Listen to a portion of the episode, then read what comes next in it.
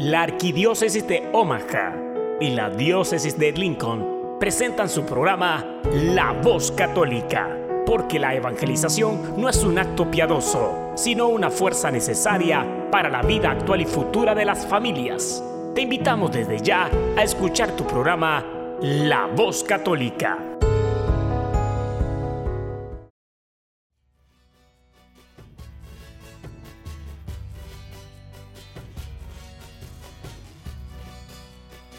Saludos a todos nuestros audientes a este su programa La Voz Católica, una colaboración de la Arquidiócesis de Omaha y la Diócesis de Lincoln.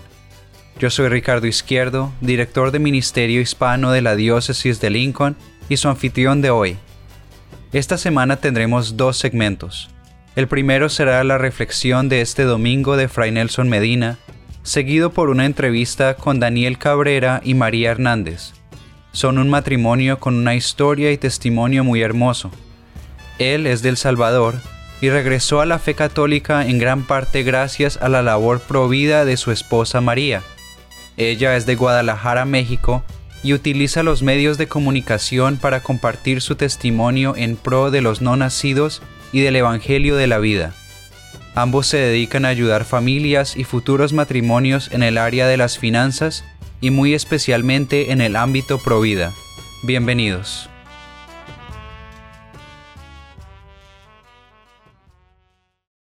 Aquí tienen la reflexión dominical de Fray Nelson Medina. Feliz domingo para todos. Las lecturas de este domingo podemos decir que son un eco de las lecturas del bautismo del Señor que tuvimos el domingo anterior. Ya estamos de lleno en el tiempo ordinario y siempre conviene recordar que tiempo ordinario se llama así porque lleva un orden. No es el sentido de ordinario como cuando nos referimos a algo de baja calidad o de menor calidad. Es ordinario porque lleva un ordo, lleva un orden. Y el orden que llevamos para los domingos es la secuencia de un evangelio en cada año.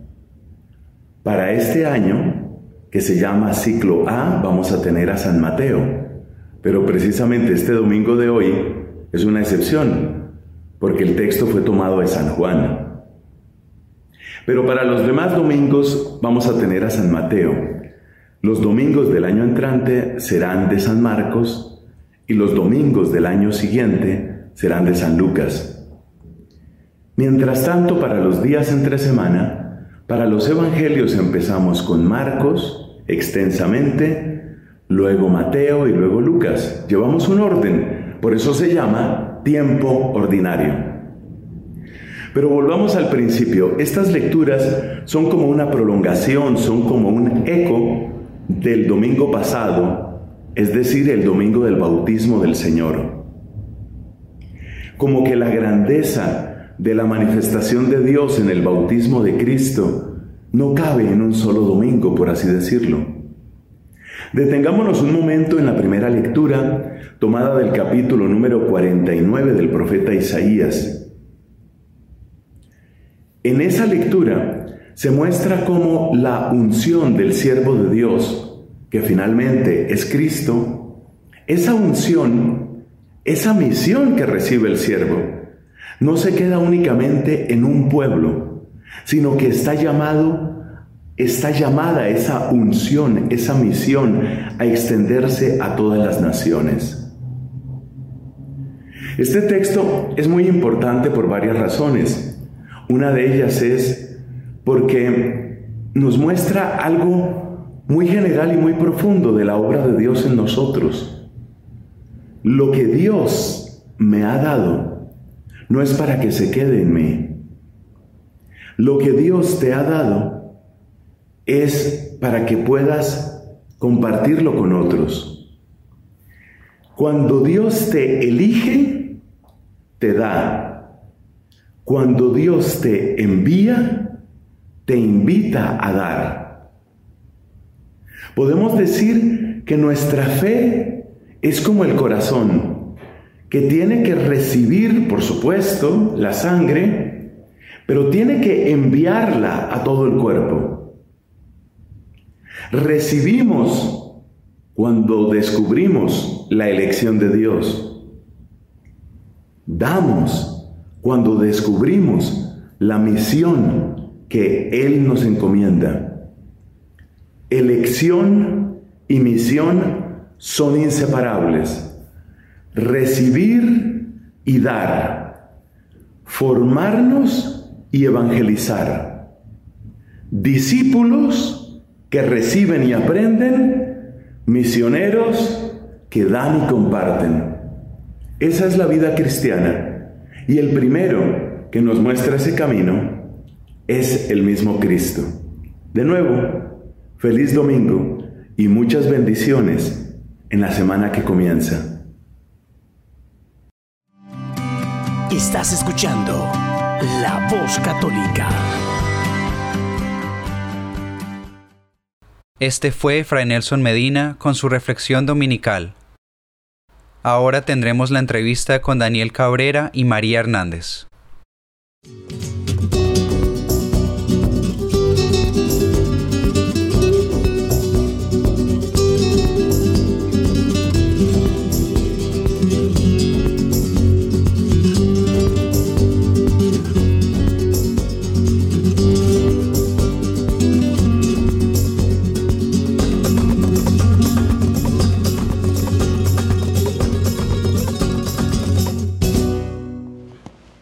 Un saludo en el nombre de nuestro Señor y aprovecho para decirles nuevamente feliz año nuevo.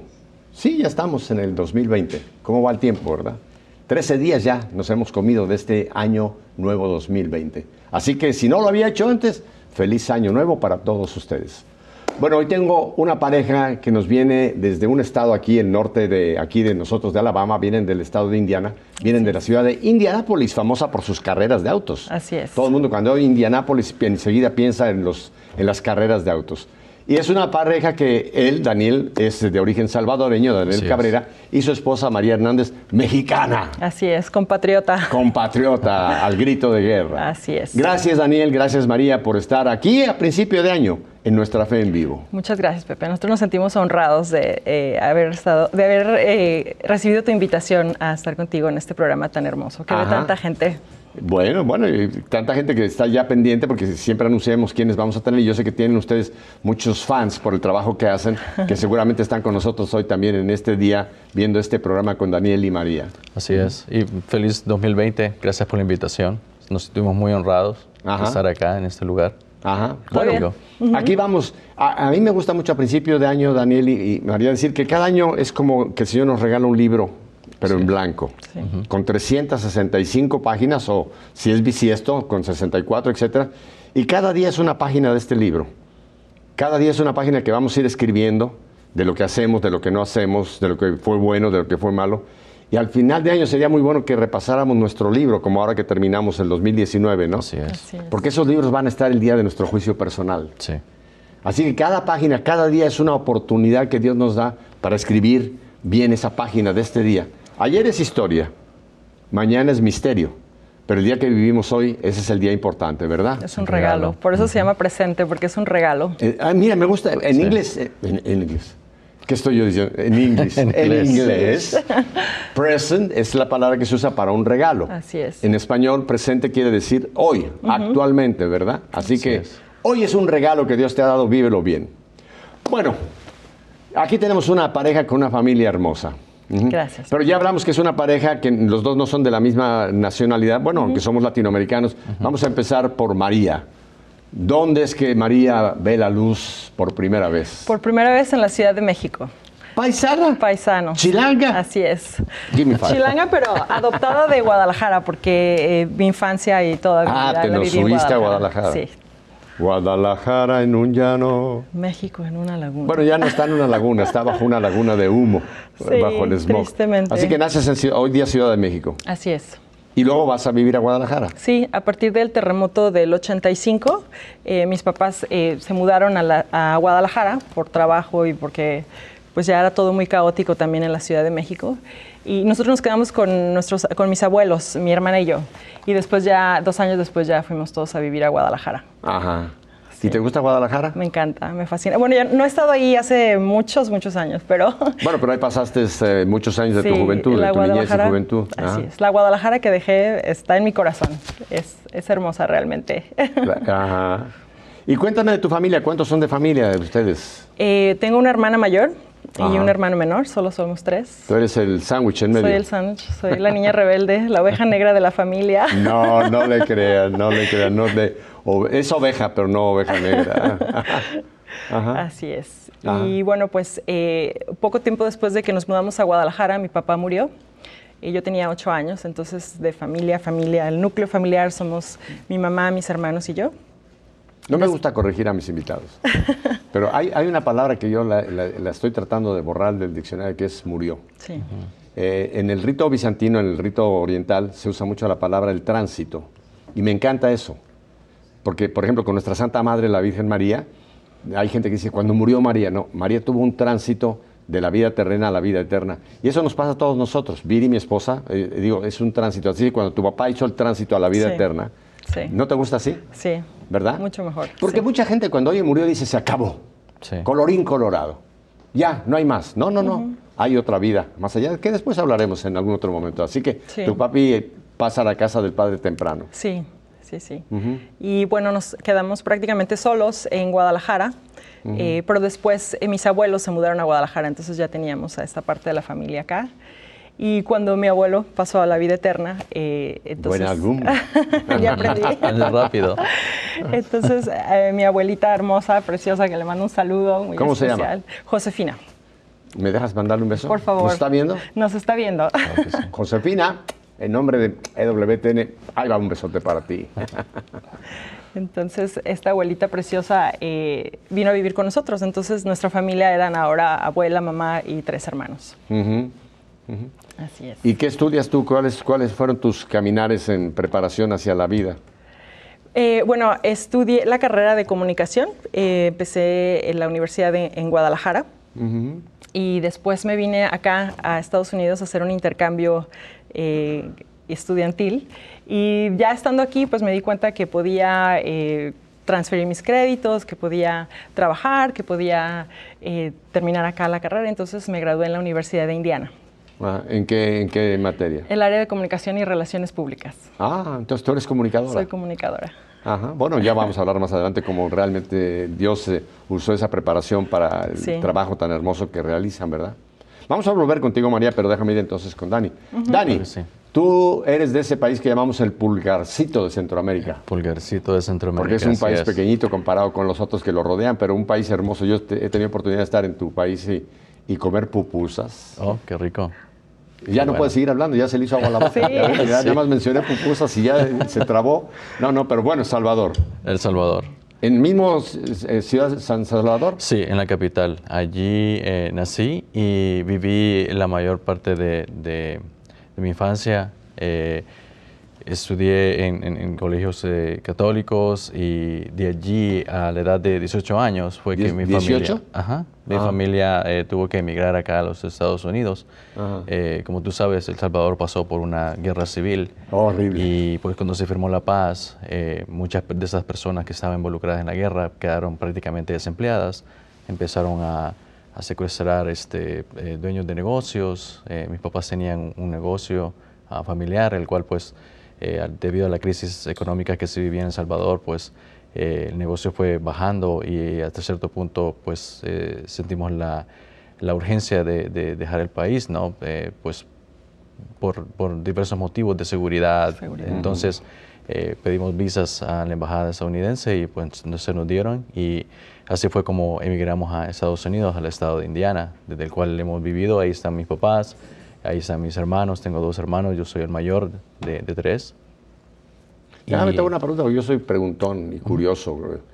¿Por qué escogieron Indiana? Allá, allá arriba y, no fueron a donde hay tanto hispano. Hay una colonia muy grande de salvadoreños en, Los Ángeles. Sí. Ah, ¿Y por qué escogieron ir tan al norte y no al sur, que es donde está más la población hispana? Mira, teníamos tres opciones al, al empezar. Era, era California, eh, se presentó la opción de Filadelfia y estaba Indiana. Eh, Indiana, eh, eh, mi, papá, mi papá tiene eh, parientes Ah, y bueno, ellos fueron está. los que le, le dijeron, no, vente, tráete todo- Claro. toda tu familia. No, ahora ya, ahora ya se explica. Así es, así es. Por eso Porque es si a que- mí me dieran escoger, no tengo nada contra Indiana, Yo sé. pero no, no sería mi primera preferencia. ¿No te gusta el frío y la nieve, Pepe? Eh, A nosotros me gustó porque ya lo saben todo mi querido auditorio, con mi familia, con Viri y mis hijos, vivimos casi 10 años en, en Michigan, Ann Arbor, Michigan, que está en toda esa zona, eh, in- eh, Illinois, Michigan, Ohio, que le llaman el Snow Belt, el cinturón de nieve, Sí. que los inviernos son horribles. De hecho, nos tuvimos que nosotros mover de, de Michigan porque mi esposa empezó a desarrollar un síndrome que le pasa mucho a las mujeres que le llaman winter blues. Es una especie de depresión cuando son tan largos los inviernos que ya eh, para septiembre, octubre ya, ya son días más cortos. Bueno, es muy duro el invierno allá. Sí. Y hay gente que no es porque estén mal, pero simplemente les empieza a causar una situación y es mejor moverse a un lugar donde haya menos riguroso invierno. Sí, pero Michigan, o sea, yo sé lo que es el invierno allá. Sí, prácticamente eh, el invierno, pues el frío, pues dura seis meses. Eh, es lo que nosotros llamamos la, la cueva gris, ¿no? O sea, esa, esa nubosidad que todos los días son grises y eso, pues quieras o no, pues llega a deprimirte. Perfecto. Aparte, sales a trabajar en la mañana y está oscuro, regresas en la tarde a trabajar y está Está oscuro. oscuro. Nunca sales a la luz del sol. Ustedes saben que en Lima, Perú, eh, hay siempre una, una capa también eh, sobre, sobre Lima. En Lima nunca llueve. No llueve. La, la ciudad no tiene alcantarillado porque no llueve en Lima, pero siempre tienen un, un tipo de, de- de neblina eh, alta. ¿Sabes cómo le llaman a esa capa, a esa que le llaman ustedes? A ellos le llaman panza de burro. Sí. Entonces ustedes en Indiana tienen una panza de Una burro. panzotota de burro. Así es. Así es. Así mismo es. Y así fue como llegamos a Indiana. Ajá, Y desde entonces hemos vivido ahí, eh, más de 20 años ya. ajá. ¿Y, y cuál ha sido tu carrera? ¿En qué te enfocaste tú, Este, Daniel? yo, yo comencé a estudiar en El Salvador eh, eh, ingeniería en sistemas. Eh, de allí, al venir acá a Estados Unidos, eh, quise continuar la carrera, pero eh, debido a, a la oportunidad que tuve de trabajar en ingeniería en esta corporación para la cual trabajo desde ese entonces, desde el 1999, eh, me enamoré de, de lo que es la ingeniería mecánica y junto a, mediante a, a trainings que la compañía o entrenamientos que la compañía me ha estado enviando y todo eso, he aprendido muchísimo, tanto así que hoy, hoy por hoy eh, yo entreno a los nuevos ingenieros que entran, ¿no? A, a trabajar en la, en la- bueno. en la corporación. Cuando dijiste la palabra enamoré, pensé que iba a decir me enamoré de María, no, pero te enamoraste Eso, de eso la un poquito, sí, me enamoré aún, No, porque aún más. oí esa palabra dije, se la tengo que volver a adelante. traer. Sí, Me enamoré y, y- y decir, María te volteé a ver así, decir, a ver, a ver, qué, a ver qué va a contar que yo no sé. ¿De quién te enamoraste, amor? Así es. Y hoy por hoy trabajo en esta corporación. Eh, la corporación diseña y manufactura aires acondicionados para nive- eh, a nivel industrial, para escuelas, para hospitales, para eh, rascacielos, ah, para centros comerciales. Entonces, eh, eh, he desarrollado amplio conocimiento de la industria, así como de, de todos estos diseños, ¿no? Ajá. Sí. Aires acondicionados. Sí. Aires acondicionados y A sistemas mí me gustan mucho los aires acondicionados que tenemos en Salvador, en, en estos países de, de Centroamérica. Están acondicionados a que abras la ventana y que entre el aire y entre el fresco. 100% natural. Acondicionado a como esté la brisa por acá y por allá. Sí, Así así es. es. Ajá. Ahora, déjenme hacer la pregunta. eh, Tú en Guadalajara, tú en Indiana, eh, me- nacida en México, nacida en San Salvador, y ahora un matrimonio. ¿Dónde se conocen? ¿Dónde se conocen Daniel y María? A ver. Nos conocimos en Indianápolis. Eh, Ah, Sí, allá. en sí, Indianápolis. acá nos conocimos. ¿Y qué fue hacer una tapatía a Indianápolis?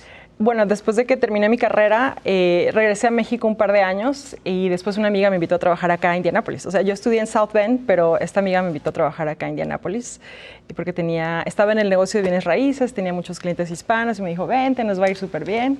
Entonces así como fui, fue como fui a dar a Indianápolis y Daniel y yo nos conocimos en una, bueno, en un año nuevo que yo estaba con amigos, me empezaron a platicar de este hombre guapísimo, virtuosísimo. Y le mintieron totalmente. cámara 3, Le mintieron enfóquenlo bien.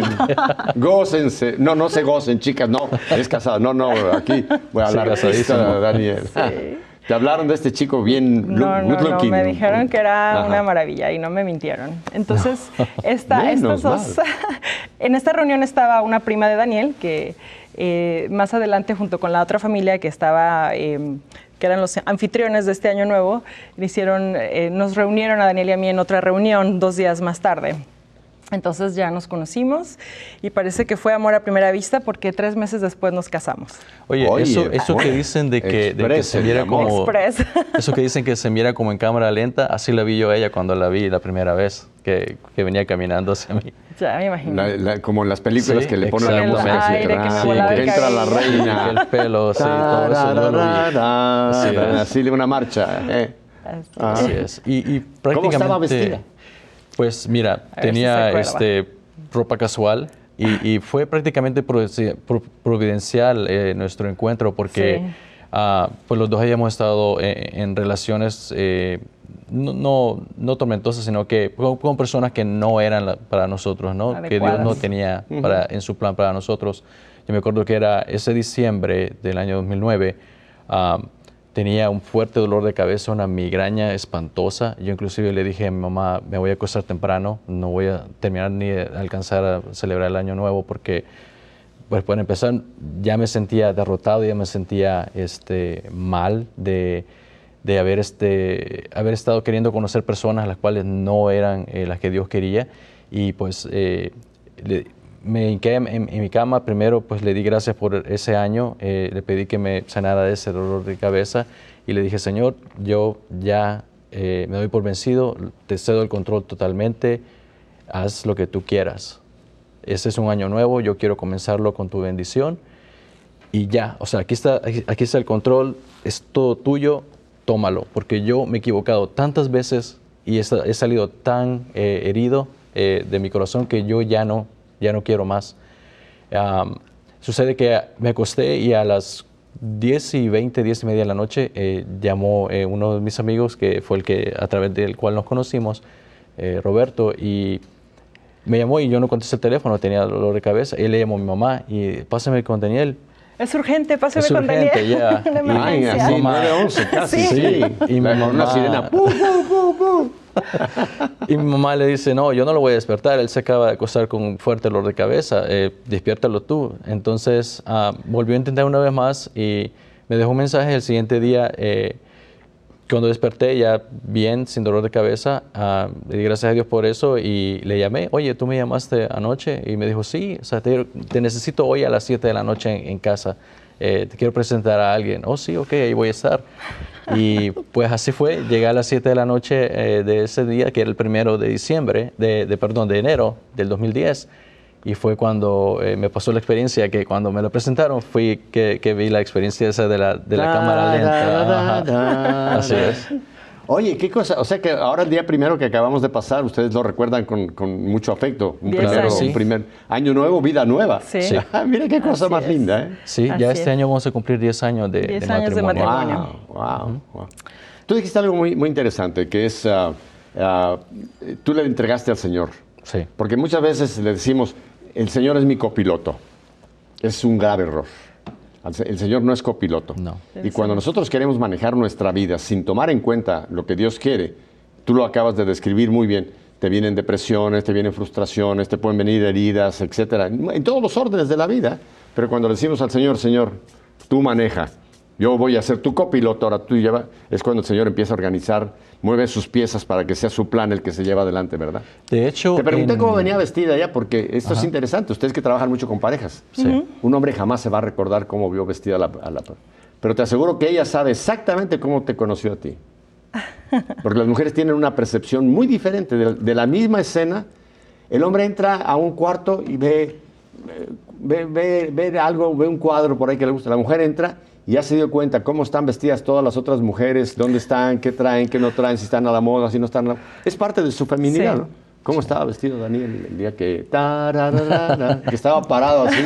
Estaba embobado. ¿Cómo? Sí, traía un pantalón ah, casual eh, de vestir y una camisa eh, gris y tenía el, el cabello muy corto, como tipo militar. ¿Ves lo que te digo? sí. Ya te está describiendo. ya hace 10 años casi de 10 esto. años, Ajá, así ajá. es. Así es. ¿Y qué pasó cuando, cuando entra esta reina y se oye la marcha? Eh, ¿Tú que cuando lo viste qué? Yo estaba nerviosísima porque pues ya sabía que iba a conocer a este chico que me habían dicho maravillas y yo quería quedar bien con este chico. Entonces eh, yo estaba ahí como haciendo como que lavando platos para que me viera muy trabajadora. Ajá. Entonces cuando tocan la puerta y entra él, volteo para verlo y justamente está la lámpara de la cocina aquí enfrente, entonces no lo puedo ver y es así como muy frustrante y, y más nerviosa me pongo porque ni modo de asomarme así para revisarlo, ¿verdad? Decirle, oye, ¿eres tú, chico? Eres tú mi príncipe azul.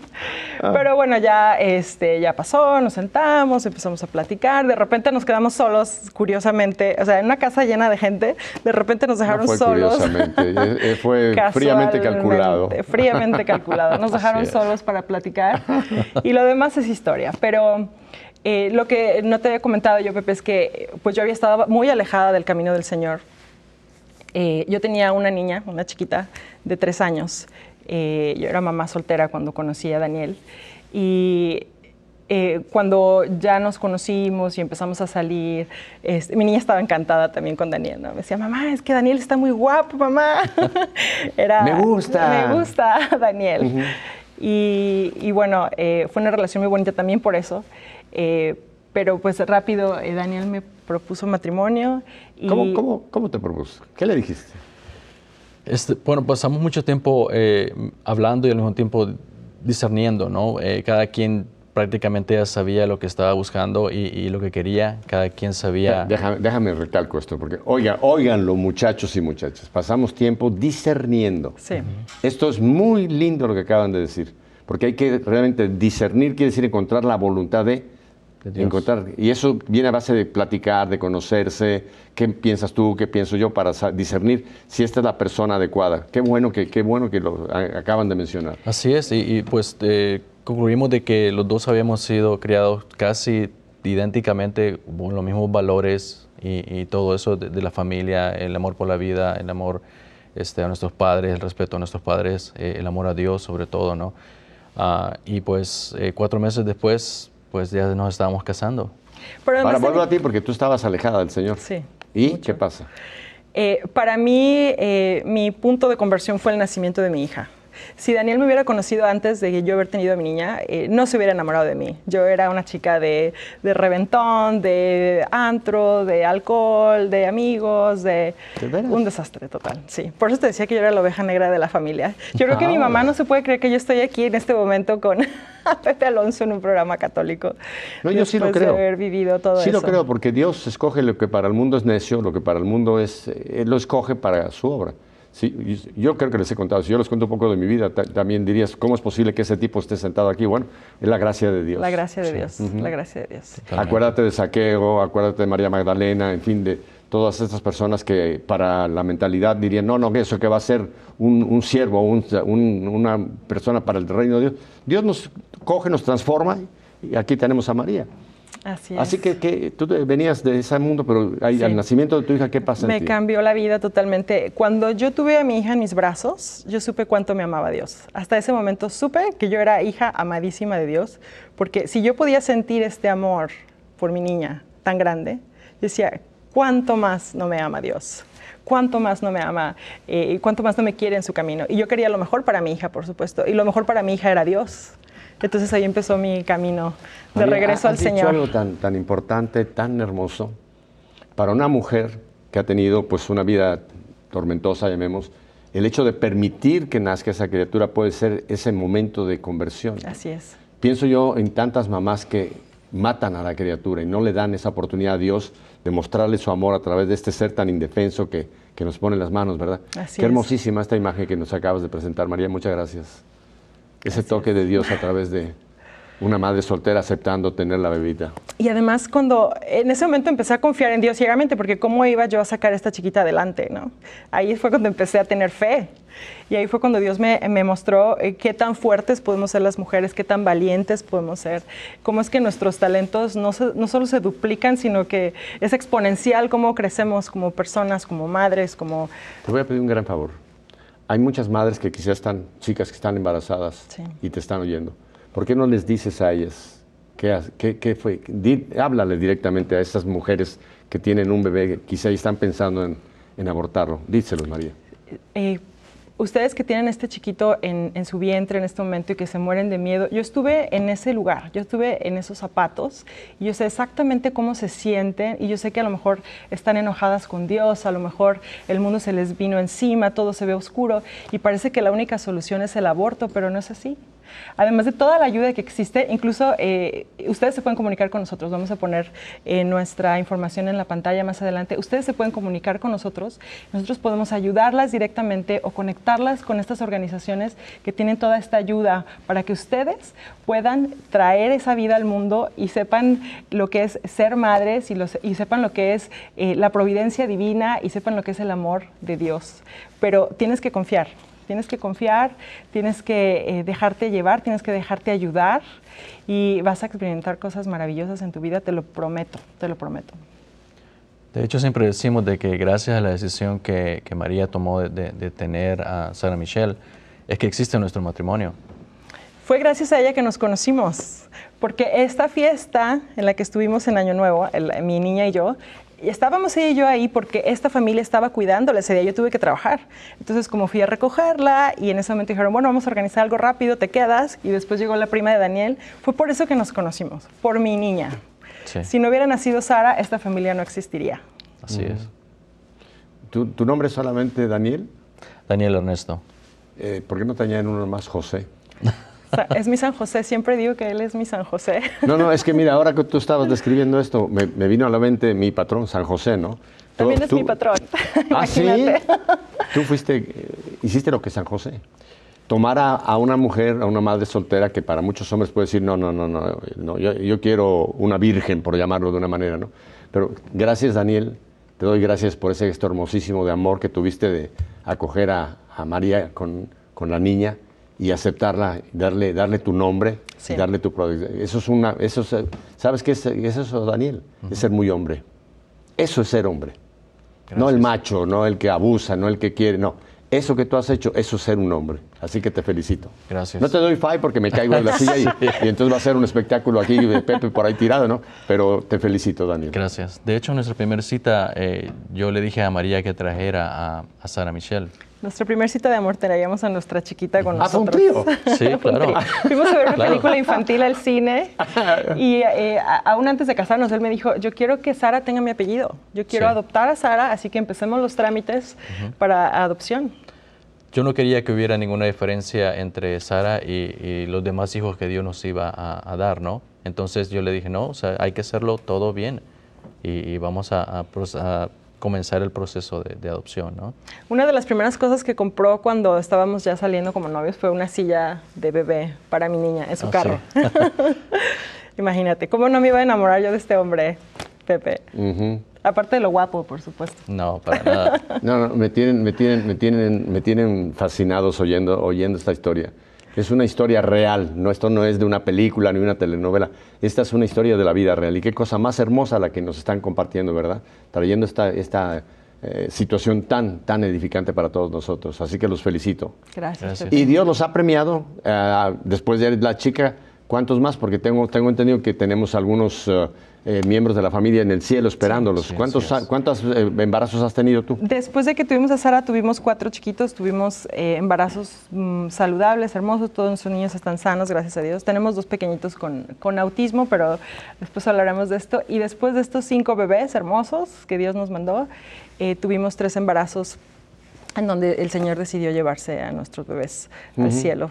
Eh, uh -huh. Los dos eh, primeros eh, fue en el 2017, en el primer trimestre, se nos fueron. Y eh, el último chiquito, Jacob, um, falleció hace pocas semanas, de cinco meses de embarazo. Entonces uh -huh. tenemos tres pequeñitos en el cielo. Sí, sí. Los están esperando en el cielo. Sí. Y, y, y, y, se van a reconocer el día, que, el día que entremos, el día que entren ustedes a la patria del, del Señor. Van a estar ellos ustedes diciéndole, papá, mamá, aquí estamos esperándolos. Qué hermoso va a ser esa reunificación allá en el cielo, ¿verdad? Tenemos mucha ilusión de que, de que, llegue ese día. Totalmente. Y este, este último, pues Dios nos dio la oportunidad de, de, de verlo, ¿no? De tenerlo con nosotros. E inclusive hasta de, de, ver el parecido que tenía con, con nosotros. Y, ¿Qué, qué, ¿qué tiempo tenía el bebé? Cinco meses. Cinco meses. Cinco meses. Uh -huh. Y lo, ya reconocían facciones, ya era... Sí. era esto también es bien importante, ¿verdad? Porque hay, hay gente que dice, no, a los cinco meses eso es un Una bolsa coágulo. de células. Es, es un conjunto ahí de carne que no... Es un ser humano, por Dios. Es un ser humano completo. Desde el momento de la fecundación hay un ser humano ahí. Así que es. se va desarrollando, pero es un ser humano. Sé que no hay, no me digan a mí que el aborto aquí sí es legal, aquí no es legal, aquí se... Desde el momento de la concepción hasta la muerte natural, si nosotros quitamos la vida, se llama asesinato. Así es. Así es. Así es. Me enfogono cada vez que pienso. Dime. Este chiquito, que es el modelo que usamos en nuestro ministerio para hablar con las mamás, para que no recurran al aborto. Este chiquito tiene 12 entre 10 y semanas. 12 semanas. No es una bolsa de células, no es un coágulo, no es un pedazo de carne, es un ser humano formadito, completito, Sí. con dedos, con facciones, todo. Solo le falta crecer. Y si le pudieran tomar que las huellas digitales, ya tendría, Ya ya tendría tendría sus sus huellas, huellas que son únicas e irrepetibles. Así es, ADN diferente al de papá y mamá, un ser humano completamente diferente a papá y a mamá. Esto no es parte del cuerpo de la mujer como nos quieren hacer creer las feministas, mi cuerpo, mi decisión. Este no es tu cuerpo, este es otro cuerpo, esta es otra persona. Gracias, María, por mostrarnos este, este, a este bebito. Tengo que ir a unos brevísimos mensajes. ah, no cambie de canal. Esta ya sabe que siempre es mi recomendación, porque se va usted a meter donde no debe. Quédese con nosotros, con Daniel y María. Nosotros nos vamos a quedar aquí esperando por ustedes. Volvemos enseguida. Estás escuchando La Voz Católica.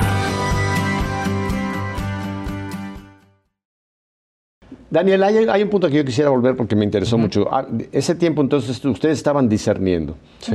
hablando, compartiendo. Tú dijiste buscando qué valores tenemos. ¿De qué hablaban? ¿Qué te gusta a ti comer? ¿A ti te gustan los tacos? No, a mí me gustan las pupusas. De- No, ¿de qué hablaban en ese discernir? Pues mira, eh, originalmente, pues como todos sabemos, hombre y mujer totalmente diferente. eh, pues a pesar de que nos ¿Somos hayan creado, diferentes?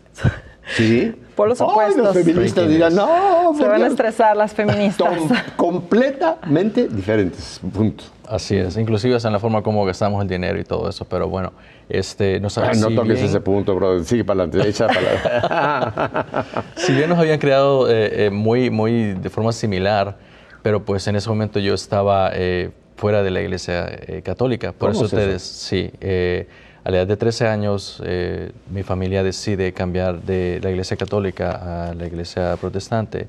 Ah, se hacen este, eh, cristianos eh, Evangélicos. evangélicos y pues a la edad de 13 años, ¿qué más sabes hacer que seguir los pasos de tus papás, no? Entonces yo me fui con ellos, pero dentro de mí pues siempre existió, ¿por qué nos fuimos? ¿Por qué ese cambio? Ah, y pues fue años después cuando conocí a mi esposa y pues de hecho nos casamos por la iglesia católica. Sí. Mi familia estuvo de acuerdo, no hubo ningún problema. Ah, y ahí empezaron eh, nuestros debates ¿no? Sí. religiosos. Eh, pues yo le hacía preguntas a ella acerca de la fe y ella me, me respondía, a veces no. Entonces, eh, sin querer queriendo, pues la obligué a que ella estudiara un poco más la fe, ¿no? Y, y lo que me convirtió a mí de nuevo al catolicismo fue, de hecho, la causa provida. ¿Verdad? De, de eso fue lo que me, me trajo a, a la iglesia y por supuesto las oraciones de ella, porque ella... Tú fuiste instrumento momento- para que ella se preparara más en su fe. Así ¿Cómo es. es eso? A ver. Así, yo siempre he dicho, las dos desgracias más grandes de mi vida fueron en realidad las dos bendiciones más grandes de mi vida, ¿no? El nacimiento de mi hija, que fue mi conversión, y el haberme casado con alguien que no compartía mis creencias religiosas. Gracias a eso, porque no es lo mismo decir yo creo que decir yo creo por esto y por esto y por esto y por esto. ¿no? claro, claro. Entonces fue gracias a Daniel que aprendí muchísimo de mi fe, muchísimo. Para poderle eh, dar a él argumentos sólidos. Así es. No solamente me imagino, no, esto Sí. es lo que es la iglesia católica, Así esto es lo que es nuestra fe, etcétera. Ajá. Exactamente. es. Fue tu catequista. Sí, sí, personal. No, y sabes qué, Pepe, esta es otra anécdota que creo que no hemos platicado, pero eh, cuando nos casamos dijimos, no vamos a usar anticonceptivos, nada artificial, ¿no? Porque es parte de mi fe. Y además Daniel decía, yo no quiero que tú tomes nada que te haga daño, ¿no? Todos sabemos las consecuencias de tomar anticonceptivos. Entonces, eh, bueno, empezamos utilizando un termómetro de fertilidad, sabíamos cuándo podíamos concebir y cuándo no. Eh, pero eh, cuando nació nuestra bebita número 4, que fue una sorpresa tota, ahí fue donde supimos que la tecnología no siempre funciona bendito sea Dios. y que tiene que leer las letras chiquitas. Y que tienes que leer las letras chiquitas. Sí, así es. Este, pues fue gracias a, nuestra chiquita Gianna que Daniel también empezó este camino de, conversión, porque gracias a ella entonces empezamos a estudiar los métodos naturales. O sea, ya, no era tan fácil como tomarme la temperatura. Ahora teníamos que saber cómo funcionaba eh, toda esta cuestión. Y eh, Daniel también se maravilló con esta sabiduría de la iglesia, ¿no? del control natural de, o la planeación natural de la familia.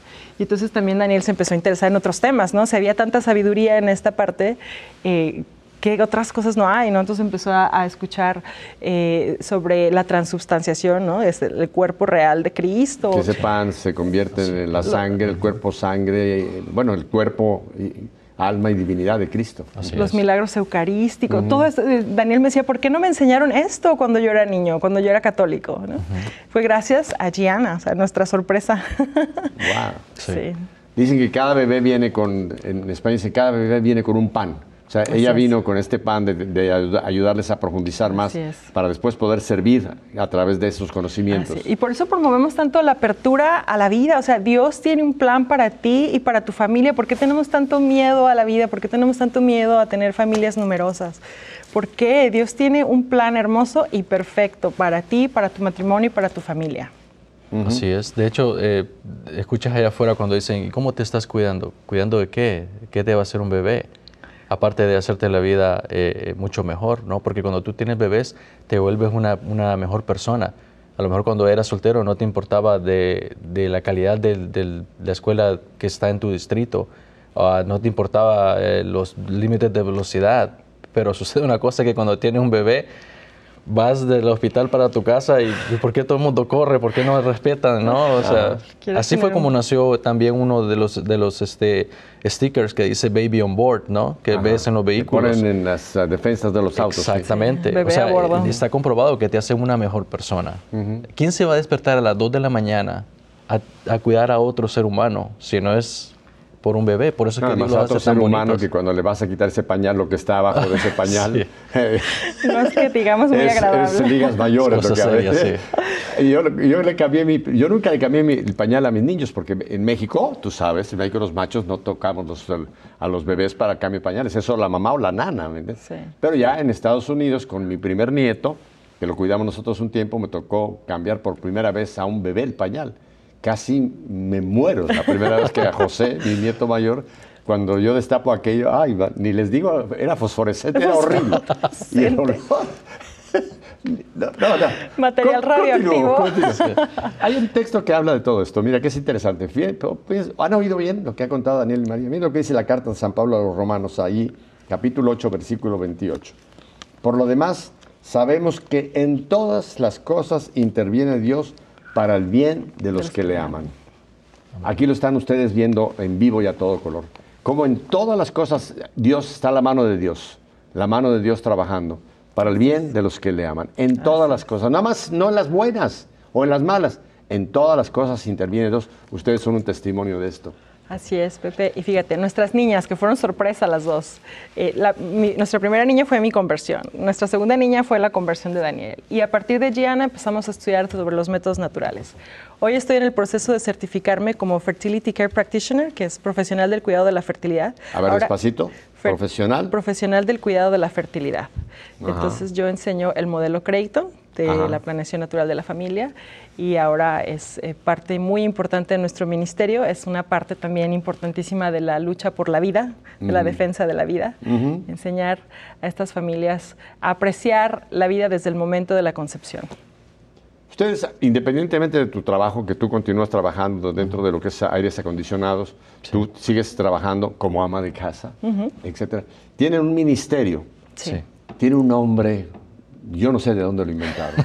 Bien original. ¿Saben cuál es el nombre de su ministerio? Adivinen. Daniel y María. Cuéntenos qué es el ministerio Daniel y María. Bueno, Daniel y María Online surgió precisamente porque estábamos eh, en esto de la planeación natural de la familia. Yo eh, tengo unos tíos maravillosos en, en México, en, en, Sonora, precisamente, que les mando un saludo muy, muy especial. Mi tío Armando y mi tía Tere, que han dedicado su vida a la defensa de la vida. Mi tío es médico y mi tía es psicóloga mm. y han ayudado a muchas, muchísimas madres y han salvado a muchos bebés. Entonces, desde ahí, desde pequeñita, desde que yo veía esto en esta familia, desde ahí empezó eh, la semillita a germinar de eh, la vocación por la defensa de la vida. Entonces, otra vez volvemos. Como algo que pasa en la vida en un momento que quizá en ese momento no sabemos, Dios más adelante puede utilizar esta experiencia para otra obra que Él quiere, ¿verdad? Sí. Qué lindo. Así es. Y entonces, eh, pues yo empecé, y ya con todo esto de las redes sociales, pues de, ahí nos agarramos, ¿no? Empecé a escribir artículos, a, crear publicaciones sobre todo esto, la defensa de la vida. Eh, en, ese entonces eh, empezaba la campaña 40 días por la vida aquí en Estados Unidos. Y entonces mi niña chiquita y yo, todavía no conocíamos a Daniel, mi niña chiquita y yo íbamos a las marchas. yo, yo estudié comunicación, entonces pues yo sacaba fotografía, video, lo compartía con los líderes de todos estos movimientos y publicaban todo esto en sus páginas para promoción y todo esto. Hablando, hablando de marchas, en unos días se va a celebrar la gran marcha, en Washington. La marcha por la vida. La, la, marcha por la vida que vamos a transmitir nosotros completa, así que va Si a ser Dios quiere, ahí estaremos y a lo mejor nos, nos podemos ah. conectar. Van a ver a, a Daniel y María allá en Washington y esperamos que que no haya un blizzard, una tormenta, está fría la cosa por allá. Sí. Pero empezaron a participar en esto, empezaste. Así es. Entonces, eh, pues ya con Daniel y con su conversión y todo lo que empezamos a aprender de la planeación natural de la familia, pues ya empezamos como a, conjuntar todo esto. Yo, yo empecé a hacer artículos para otras páginas eh, de, de familia y todo esto. ¿Qué respuesta tenían esas páginas tuyas? ¿Qué respuesta de... De la gente, de la gente que las veía. Empezó a comunicarse mucha gente con nosotros al respecto, sí. Y eh, una vez eh, Daniel me sugirió que hiciéramos un video, que yo hiciera un video, ¿no? Porque siempre él me quiere frente a la cámara y él quiere estar atrás de la cámara. Hasta, hace poco empezó a salir también él en cámara. Así es, porque la gente pues empezó a decir, bueno, el ministerio se llama Daniel y María, pero ¿dónde, está, Daniel? Solo María aparece. Pero yo siempre les digo, bueno, o sea, el ministerio tuvo que comenzar así, porque pues imagínate, si yo me pongo al principio ya el ministerio se cae, tenía que ser una cara bonita como la de ella. Y, pues era en esos días de que yo estaba aprendiendo eh, mi, mi, otra este, fascinación que son las finanzas y pues veía yo videos en, YouTube ¿no? acerca de, de, las finanzas y todo eso y lo estaba aprendiendo muy bien. Yo le sugería a ella, oye, ¿por qué no haces videos? Entonces ahí fue cuando me tomó la palabra y ahí fue cuando el ministerio empezó a, a, tomar más, más vuelo, ¿no? Ajá. Y este, uno, eh, creo que fue el primer video que hice, uno de los primeros, fue sobre mi testimonio de ser mamá soltera, de confiar en Dios, y todo esto. Y se hizo viral, Pepe. Lo compartió eh, el padre Salomón en ah, Sacerdotes por la Vida. Ajá. Y cientos de miles de views. Yo jamás, ni en mis sueños más increíbles, me imaginé teniendo una audiencia de ese tamaño, ¿no? Ajá. Y entonces... Eh, gracias a ese video, una vez a las 3 de la mañana, se comunica con nosotros una chica y nos dice, María, gracias por tu video, porque ya no voy a abortar a mi bebé. Yo, sí, amor, despierta, mira lo que nos están ¿Ya con eso solo? Vale la pena todo el ministerio. Ya con esa una sola vida que se haya salvado vale cualquier esfuerzo. Así es, así es. Y en ese momento, pues eh, pudimos contactarla con una organización de ayuda en donde estaba ella. Rápidamente eh, eh, programamos un ultrasonido. Ese mismo día en la tarde nos mandó la foto del ultrasonido de su bebé. Ese chiquito ya tiene como tres años. Ajá. imagínate. Y entonces, pues ya, de ahí para adelante, videos, artículos, publicaciones en redes sociales. Nosotros decimos que somos misioneros del continente digital. Bueno, es que es el nuevo lenguaje. Sí. Juan Pablo II fue el gran descubridor de, la tecnología y de tener que entrar a los nuevos areópagos, ¿verdad? Así como Pablo fue, cuando estuvo en Atenas, fue al, areópago, ahora los nuevos areópagos son los medios actuales de comunicación, que es todo el Internet, toda esta parte que para muchos ya de cierta edad como nosotros, como yo, ustedes son jovencitos, como que eso era otro mundo. Ah, pero es el mundo actual. Pero tú estás ahí, Pepe, porque nosotros vemos a WTN en redes sociales. Así es como hemos visto todos tus programas. Yo estoy ahí metido. Estás ahí metidísimo en redes sociales. ¿No sabes? Me voy a poner nerviosa. Eres una estrella de Facebook, Pepe. y por eso el nombre Daniel y María Online, porque la mayoría de jóvenes ahora están online, o sea, están en sus teléfonos, están en, sus Fíjate que esto es importantísimo, porque gente que conoce muy bien todo este asunto de la comunicación, eh, y hacen un examen de la iglesia. Oiga esto, dicen, ¿por qué en la iglesia no atraemos a los jóvenes de 16, 15 años hasta los 35? Como que eso, la iglesia no, no tiene un, una, un- una llamada para ellos. Pero porque ellos están metidos en este mundo. Entonces nosotros tenemos con el mismo mensaje, el mensaje no cambia, pero entrar a estos medios para llevarles el mensaje a donde esta gente se comunica. Así es. Es donde hay muchos ministerios que están trabajando en las redes sociales y están teniendo un impacto enorme en atraer jóvenes, jovencitas, salvar vidas, Sí. etcétera. Tanta, tanta bendición que se puede llevar a través de los medios actuales, ¿Y ¿no? cuántas familias o cuántas mamás, por ejemplo, como yo, dicen, no, yo no puedo participar en la evangelización, yo no me puedo comprometer en eso, yo tengo acá, ¿no? Mi- mis chiquitos, todo Claro. eso. Pero con las redes sociales tenemos ese poder, tenemos esa posibilidad de Tú combinar. trabajas en casa. Sí. Claro, no tienes que irte a una oficina para hacer todo este trabajo. Tenemos nuestro estudio en que es un... Nuestra esquina. recámara es una chiquitita y en una esquinita tenemos nuestra pantalla verde. Ajá, ajá. y ahí hacemos nuestros videos y ahí, ahí editamos y todo en Entonces, casa. ¿qué, qué áreas son las que ustedes, digamos, eh, presentan? Mira- ya mencionó, por ejemplo, el tuyo es ah, Provida. Provida, ajá, Ajá. defensa ¿Qué de la otra, vida. ¿Qué otra área eh, están Está el área de las finanzas que, que trabaja muy bien con Provida porque ah, a veces se dan situaciones de que no solo es la mamá soltera eh, eh, con ese embarazo que, que es una crisis ¿no? Eh, para ella, sino que también hemos tenido los casos de matrimonios que ya tienen tres niños y, y de repente se dan cuenta que viene otro en camino.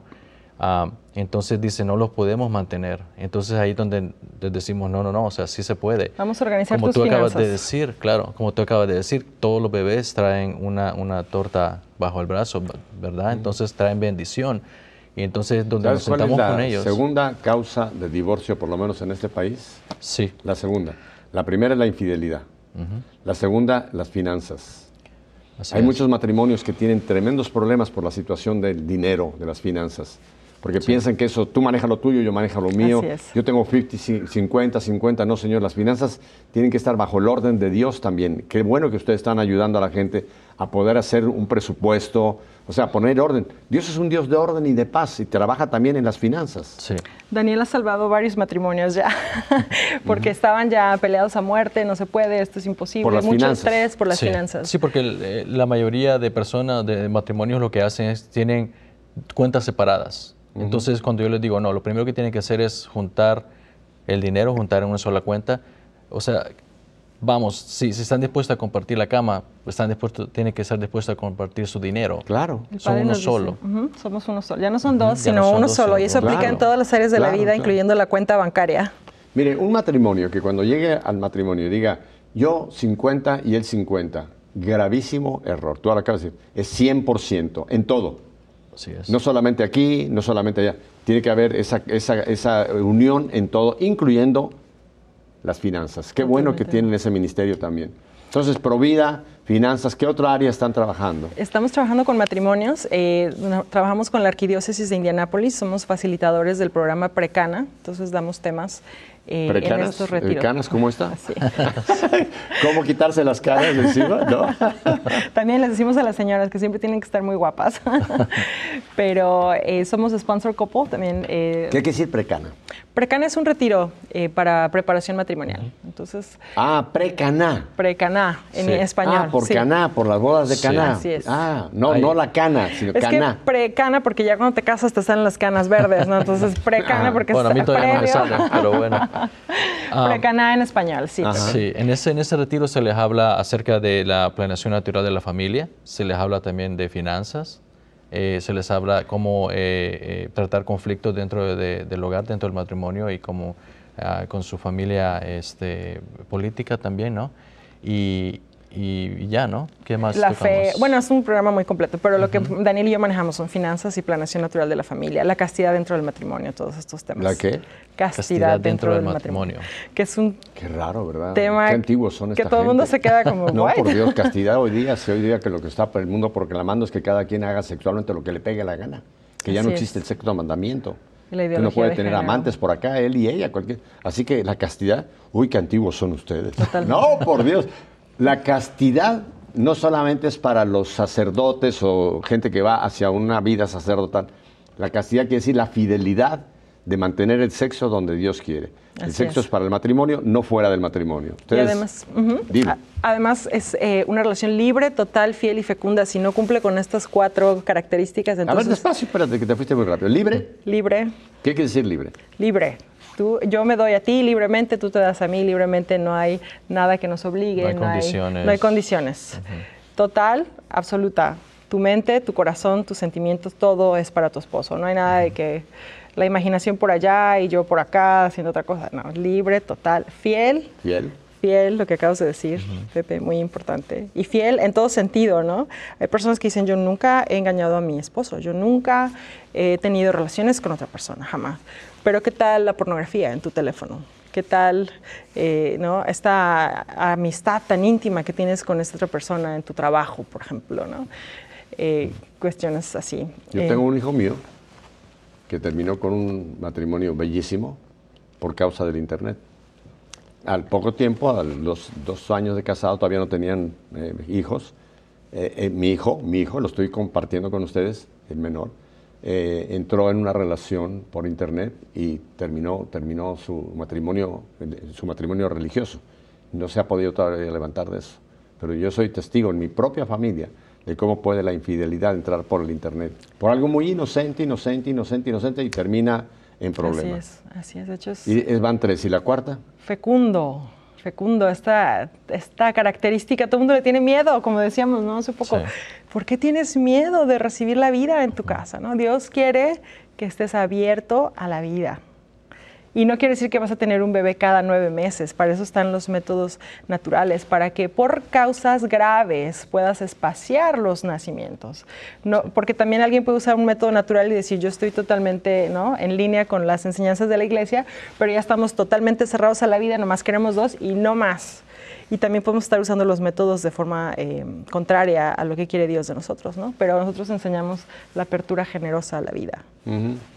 ¿Y ustedes dan, dan consultoría si hay gente que quiere consultarlos? Sí, totalmente. Eso hacemos todo el tiempo. Voy a poner en pantalla la información. ¿Están dispuestos a que yo ponga su información? Sí, Claro ya la sí. puse. por favor. No se dieron cuenta ustedes, pero cuando fuimos a nuestro primer eh, corte, ya la puse, ahora la tengo en pantalla y la voy a leer para toda la gente de radio. Hay Sí. mucha gente que no tiene la pantalla y la voy a leer. Es Daniel y María, ahí tiene el ministerio. Y después la- de la- el, la- el contacto es www o w, como usted quiera, tres Ws, y luego es Daniel y María Online, todo juntito. Daniel y María Online.com. Eh, ¿Qué va a encontrar la gente que entre a esta dirección? Ah, ahí vas a ver todos nuestros artículos, videos. eh, ahí hacemos enlaces también para, lo- para redes sociales. De hecho, es nuestro ministerio Daniel y María Online, así se llaman todas nuestras redes sociales. Instagram, eh, YouTube, Twitter, Facebook.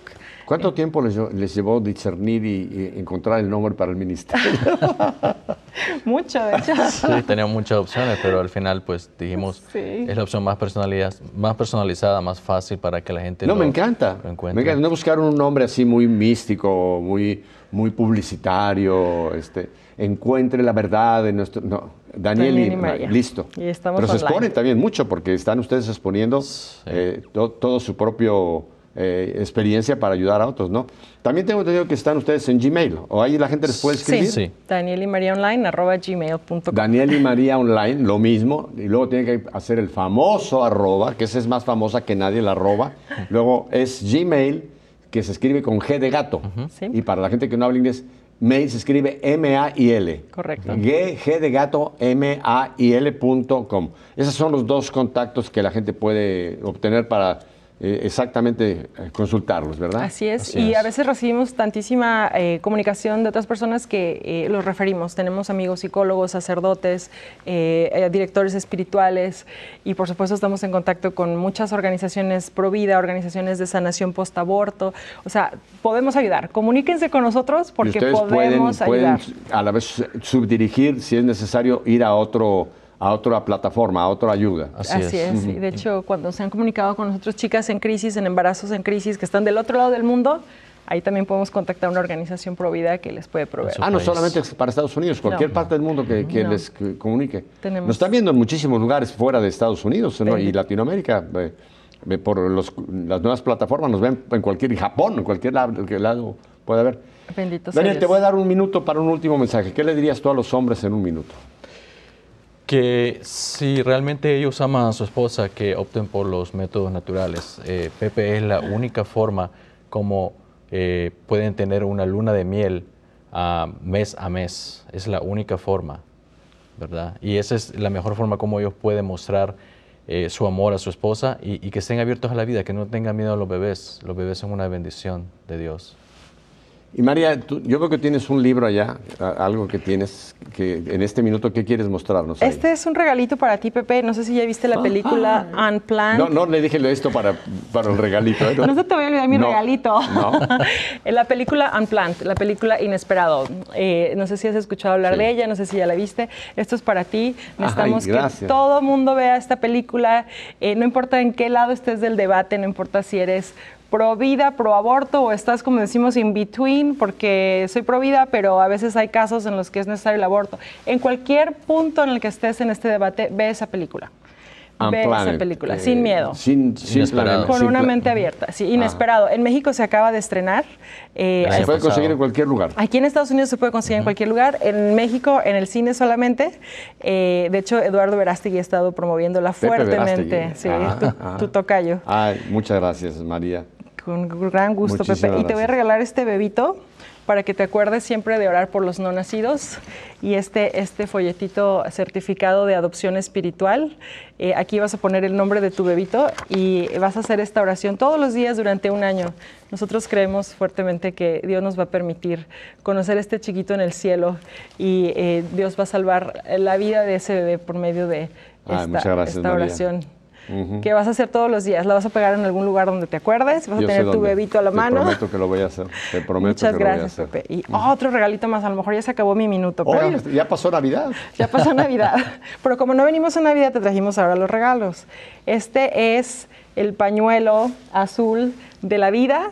Se ha vuelto el emblema de la causa provida en toda Latinoamérica y queremos que todo el mundo use este pañuelo. También si no saben dónde conseguirlos, comuníquense con nosotros. María, Dios te bendiga.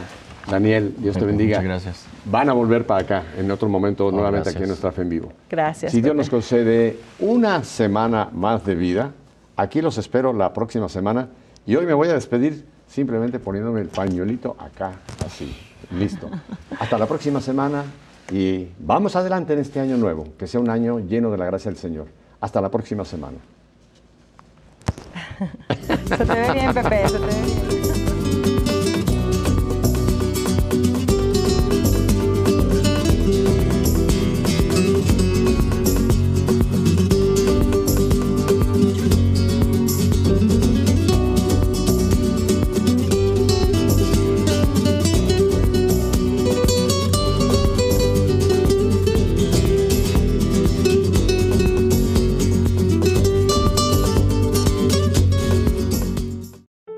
La Arquidiócesis de Omaha y la Diócesis de Lincoln presentaron su programa La Voz Católica, porque la evangelización no es un acto piadoso, sino una fuerza necesaria para la vida actual y futura de las familias. No olvides que el próximo domingo tienes una cita aquí en La Voz Católica, de 8 a 9 de la mañana por esta emisora.